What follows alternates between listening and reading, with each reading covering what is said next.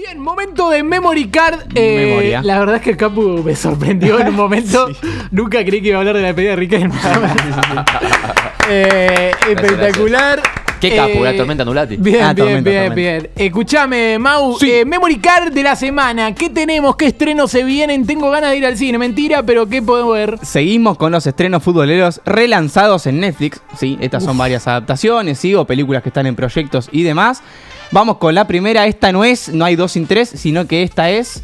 No hay tres, son dos. No hay tres, son dos. La Bien, acción- por la la foto madre. capaz que se habrán dado cuenta de, de qué se trata. Cuenta la historia de cómo la AFA definió sacar uno de los descensos para esta temporada. ¿sí? Ah, yo pensé que era por la cantidad de chiquitapias que había animado. También puede ser, pero creo que un chiquitape equivale a tres personas. Así que bueno, fue, No hay dos son ¿Cómo estamos contra los El bloque gordofóbico.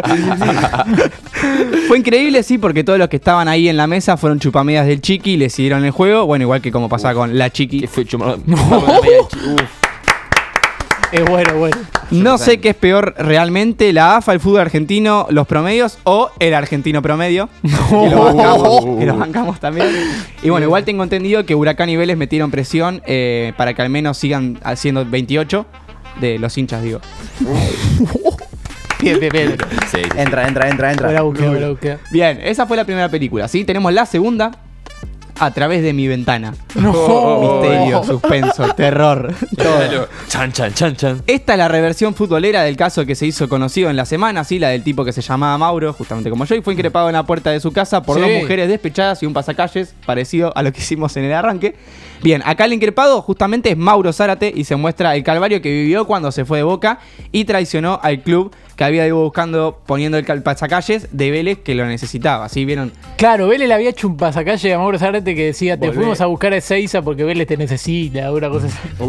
Bueno, esto básicamente algo parecido. No me gustó que dijeran que estaba salvado y que solo le importaba la guita, porque si hay alguien que siempre estaba con cara de preocupado en el banco, era él.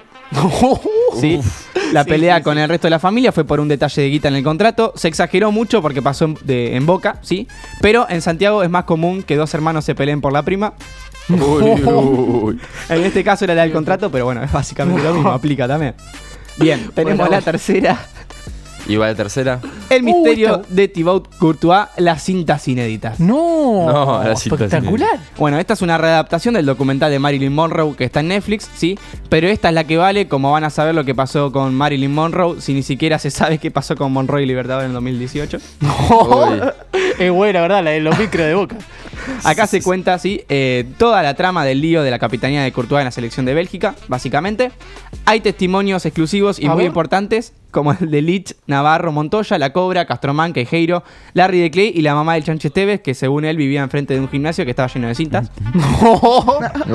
Bien, bien, bien. Buena Esta es la búsqueda. tercera, y vamos hay una con- más. Hay una más, exactamente la cuarta. Bien, perdona nuestras ofensas. Perdona nuestras ofensas. Uy. Claro. Que bueno, yo tengo algo para decir respecto a esto. Sí. Lo peor de un pito es que viene con mentiroso atrás.